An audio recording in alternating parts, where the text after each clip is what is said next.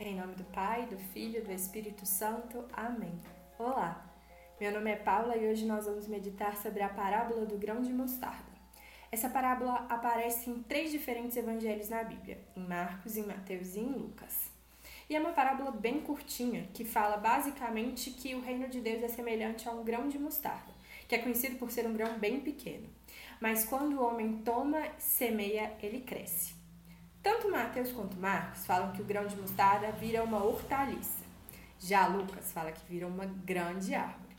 Eu acho engraçada essa diferença dos evangelhos. Eu acho muito legal a forma como Lucas retrata as coisas.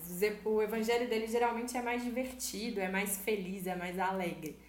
A questão é que, independentemente da, do grão de mostarda virar uma pequena hortaliça ou virar uma grande árvore, é que uma atitude nossa, quando ela é entregue a Deus, ela se multiplica.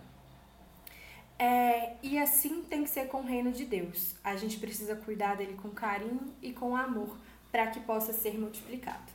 A gente está vivendo um período difícil ultimamente em que fomos privados de muitas coisas.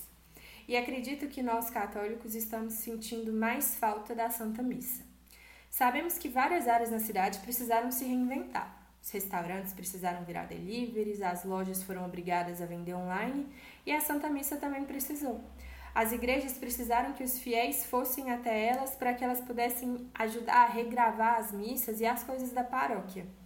E uma pessoa que tenha disponibilizado um pequeno tempo dela, com certeza atingiu várias pessoas daquela paróquia.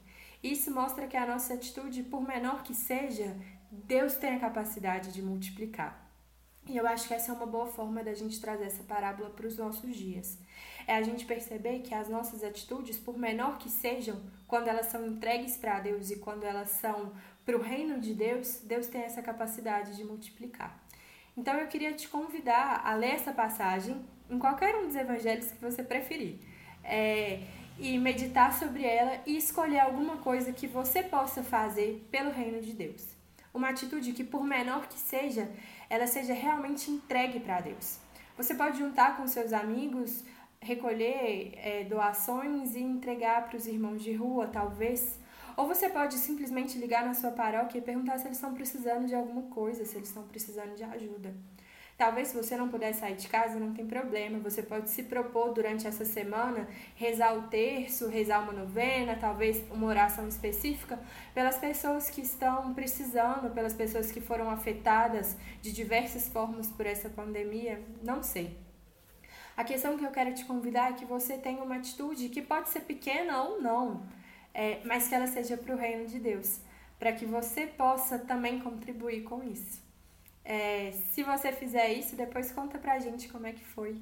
Espero que ela seja muito frutífera na nossa igreja. É isso, até mais. Fica com Deus. Em nome do Pai, do Filho e do Espírito Santo. Amém.